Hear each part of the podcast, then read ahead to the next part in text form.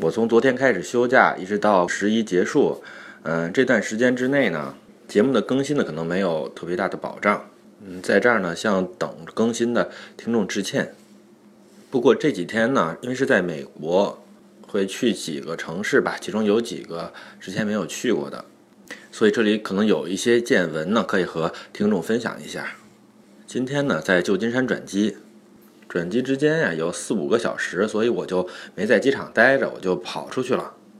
嗯，我就去和在这边定居的一个校友约在这个斯坦福大学的购物中心啊聊了会儿。斯坦福大学的购物中心啊，从这个大类型上来说呢，它也是一个比较典型的美国的购物中心。就是中间的这一组建筑呢是这个商业购物中心，然后呢周围周围的呢是。一大圈啊，比这个，呃，建筑占地要大得多的，这样都是停车的呃广场吧。但是它也有一些特别的地方，比如说它的这个商业的建筑的部分呢，它不是一个大的单一的一个建筑吧，它是一组，大概有十几座建筑。这十几座建筑当中呢，有几个呢是这个停车场的停车楼。当然，除了停车楼以外，它更多的是这种地面的这种开放的停车场了。其余的建筑呢，都是各种各样的商店。这当中呢，有两个主力店，一个是梅西，另外一个是 Bloomingdale's。他们两家呢，都是三层的一个商场，相当于是百货公司了。其余的建筑呢，主要都是一层的。然后这些建筑之间，它们形成的这个组合呢，有一点点特别。一共是有两纵，大概是四横或者五横吧，形成了一个这样的一个路网，步步行街的路网吧。所以它看起来呢，不是特别像一个奥特莱斯或者是一个郊区的这样的一个商业，反而呢，在里面走着的时候呢，觉得有那么一点点像一个城市的市区的感觉。而且呢，它的购物的这个人流的路线呢，也不是特别的简单，它呢就是，呃，会几横几纵嘛，走起来略微有一点晕了。这种流线呢，在商场设计当中呢，有的时候认为呢不是特别的有效率，但是啊，嗯，它实际上这个感觉呢会比较自然一些。嗯，在这里面呢，想定位一个店铺的时候呢，是要费点思量的。比如说那个 LV 在哪儿啊，或者说是，或者是加州披萨厨房这家店在哪儿？哎，你都需要想一想这个在哪条街上啊。所以呢，它就更费思量一点。不过这个对于啊高智方高智商的斯坦福人民来说，这个不是一个特别大的问题。这些大大小小的商店呢，他们的建筑呢，互相是并不相同的。嗯，应该都是分期建设的吧，并不见得是一次全都建起来的。所以啊，这个里面表现出来的整体的这个面貌呢，还是比较自然的。它的景观呢，就是这种地面呀，包括这个花池啊，什么都都很放松。然后呢。整个这个项目呢，档次并不低。从它的嗯商店的档次来说呢，比如说有 Tiffany 啊、LV 啊之类的，但是在建筑的呃外观上都非常的朴素，然后呃整个景观的铺地都是非常朴素的这样一个感觉，我觉得还是感觉还是不错的。如果您对商业建筑的规划和策划感兴趣，如果您偏巧会路过这边的话呢，呃是可以来看一看，这个我推荐的。我就和我的同学啊，在这儿，呃，相当于对这个工作吧进行一些交流，漫无边际的。他呢是在这边呢自己经营一个呃小的一个房地产开发企业。他跟我的说的事情当中呢，我觉得呢有一部分呢还是挺新鲜的，我觉得很有收获吧。他就是说呢，在他的工作当中呢，实际上非常重要的一块业务就是得到这个规划的审批呀。这就很巧合，因为我上一期呢也是在讲，在中国呢，规划审批在整个项目当中呢可以产生的这个经济价值吧。我同学说呢，在他的整个业务当中呢，实际上呢周期最长的就是做这个规划审批的这一环节，特别是呢，如果你对你买下来的这块地呢，这上面之前的规划要求呢，希望呢能有所更改。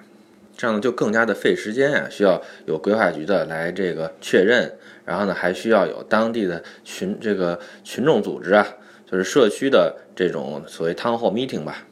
就是老百姓在这上面可以发表他们对这个项目的意见，然后呢会有这个呃群众选出来的这些民意代表啊进行投票，最后呢投票通过，整个这个项目呢才能够得到一个呃许可证吧，然后才可以实施。改这个地的规划要求呢，当然是因为是想这个发挥这个地更好的经济价值了。因为一旦改成呢，这个价值呢是会有很大的提升的，所以呢，作为开发的人呢，他很难不去这个来走一下这个手续，改一下这个规划要求。而且呢，这种改呢，就像我说的，实际上是法律允许的，只不过它的程序呢会比较的麻烦一些。我同学说呢，这个改规划的这个环节，在整个的开发的整个环节当中呢，是最关键的一部分。啊，它呢所产生的价值呢，可能能够占到总利润的百分之七十。我举一个例子，比如说你今年投了一千万，然后呢，这个项目呢，如果正常运转的话呢，到五年之后呢，可能呢会这个呃，一共会返回来两千万吧，相当于又挣了一千万。这当中呢，他认为呢，这一千万当中呢，有七百万是因为改这个规划造成的。进行管理建设呢，可能只能贡献百分之二十的利润，然后呢，进行这个销售呢，可能只能贡献百分之十的利润，这是他对整个这个工作流程的一个理解。这个其实啊，和我们在中国遇到的情况呢，还真的是挺相似的。就是说呢，你需要会设计、会建房子，然后呢，需要能够服务好客户，需要能把房子卖出去，这些都很重要，都不能搞砸。但是在这之上呢，能够在这块土地上实践实现自己的这个策划，能够自由的施展设计手段，它能够创造的价值呢，有可能比那些其他的流程加在一起还高。也就是说呢，不管在中国还是美国吧，这个开发商呢，他有自己的土地，这个土地上面呢进行的经济活动呢，本身是他自己的权益的一部分。但是呢，他为了在上面实现他自己的自由。反而呢，成为他整个工作当中呢的一个核心环节。也就是说呢，在中美两国呢，这种计划和社会对私人的这种权利的限制呢，都制约着开发权益的实现。这里面呢，都是体现了这个自由经济和计划经济之间的这样的一种冲突吧。不过呢，在中美两国呢。在规划审批的这个环节当中呢，可能还是有一些其他的差别的。比如在美国呢，它的规划局的行为准则呢，是这个规划的地方立法嘛。呃，在美国呢，这些规划的立法呢，都是市这一级的立法机构他们制定的。美国的市呢，是在县下边的一个这个行政单单位了，它其实就相当于中国的乡镇吧，或者是街道。立法呢，是在这个层次上立的。规划局呢就得按照这里面的这些条件来实行啊。这规划审批的最主要的一个流程呢，就是要组织社区群众啊对这个规划进行听证吧，这个叫 town hall meeting。呃，这个里面呢就是群众都可以的自愿的参加。另外呢，你也不一定是这个社区里的居民，比如说是一个志愿人士吧，就比如说像我这样的一个呃博主，这个愿意为民请命的，也可以跑去开会，然后呢来对这个规划方案。对这个规划事件呢提出自己的意见，然后大家畅所欲言，然后这个开发主体呢也可以进行发言了，然后规划局呢也可以把他们的意见，然后在这个会上说，然后最但是呢这些呢都是一个交流信息的过程，最关键的呢是这个民意代表啊，社区的民意代表他们的投票啊，只有他们的投票通过，这个最后这个项目呢才能够得到这个许可证。规划局在这里面发挥的作用是什么呢？首先呢，他们当然在这个社区里面有影响力了，他们的意见呢，呃，可以被这个社区的群众和民意代表所采纳嘛。所以呢，他们是开发者和这个社区之间的这个润滑剂。另外呢，开发者和社区的群众呢，并不是一个呃对立的关系。像我们有一些民粹的想法，就是一说开发商就认为是这个奸商是土豪，但是其实呢，在这个社会上呢，你每一个人呢都可以成为一个开发者，所以开发者呢也实际上也是群众的一部分了。就是群众呢，当当他在评价一个开发行为的时候呢，他也要想一想，我自己呢也有可能成为一个开发事件的一部分啊。所以呢，他们呃进行充分的这个信息交流呢，实际上也是一种换位思考吧。实际上，规划局呢，主要就是来解决人民内部的这些矛盾嘛。这里边呢，如就是说，如果最后没有好好的解决呢，有一个很关键的问题，就是说都可以上法院。如果这个开发者呢，他不认同规划局的管理，甚至说呢，他不认同这个社区的立法，比如他认为这个社区的立法干涉了宪法赋予他的这个呃经济的这种权利，他都都可以去上法院告状嘛。一旦告下来，这个情况呢都可以改变的。只不过呢，可能这个告状的周期呢就比较长。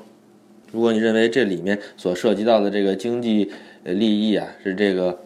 是成败攸关的，你什么样的这个手段呢？只要在法律框架之内的都可以使用。嗯，在咱们中国呢，理论上这个整个规划管理的流程呢也是和这个非常类似，因为我们嗯也是参考一些发达国家的一些管理经验嘛。这里面呢在细节方面呢有一些差别，这些而这些细节上的差别呀。实际上是有可能最后导致整个这个事情会变味儿的。比如说，在中国呢，这个所有的规划的信息啊，就是这个呃开发者的他的方案呢，都需要公示，然后给老百姓看。这个和在美国是一样的。然后呢，就是其形式呢，就是把这个方案呢找在工地的墙上贴出来。我在现实当中看到过啊，就是这个贴方案的地方一般挺隐蔽。所以呢，如果你是这个社区的居民啊，如果你不是专门的去关注这个建设行为的话呢，一般你不会注意到这个公示。它就是在这工地的围墙上贴了一个像报栏一样的东西，然后呢上面画了几张图，然后你去看吧。如果你有兴趣的话，这个就是一个信息发布的这样一个机制。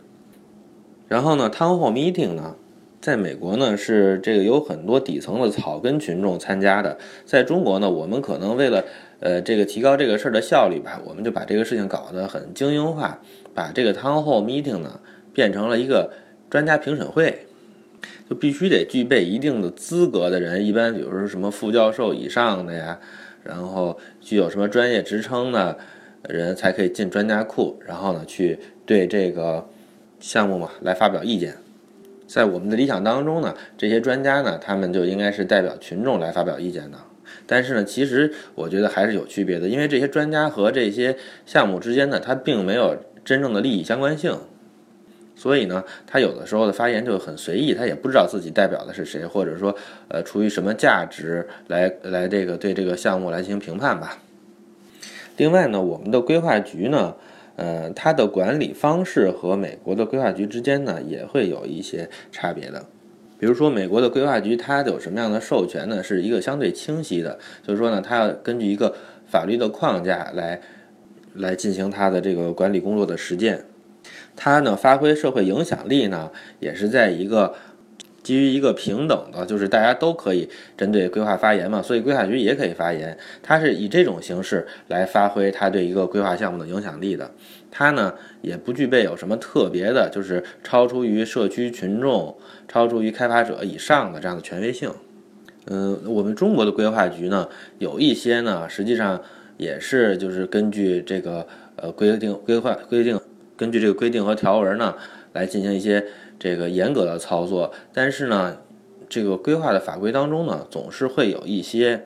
模糊的地带。啊，就是说，到底什么能管，什么不能管，这些模糊的地带呢？这个我们的规划局呢，往往呢，它发挥的余地比较大，有的时候呢，它能够管的东西呢，也就呃超出了我们一般所理解的这个法律条文的范围啊。它也评价你的方案好不好啊？啊，在有些情况下呢，可能表现出来的就是没有什么道理的事情。另外，我们的规划立法呢，也是一个。嗯，和美国相比，我觉得它的严肃性其实是不太够的。就是一个市政府的任何一个文件，或者是呃这个上级，比如说不不管是国务院的、省级的，还是市级的这样的一些规划管理部门出的这些文件呢，都可以成为一个立法规定。它也不是真正来自于呃当地群众的。更何况呢，这些规定呢，有的时候是自相矛盾的。当他们出现自相矛盾的情况的时候呢，规划局呢就更需要，嗯，来对它进行一些解读吧。这些解读里边呢，当然就有很大的自由度了。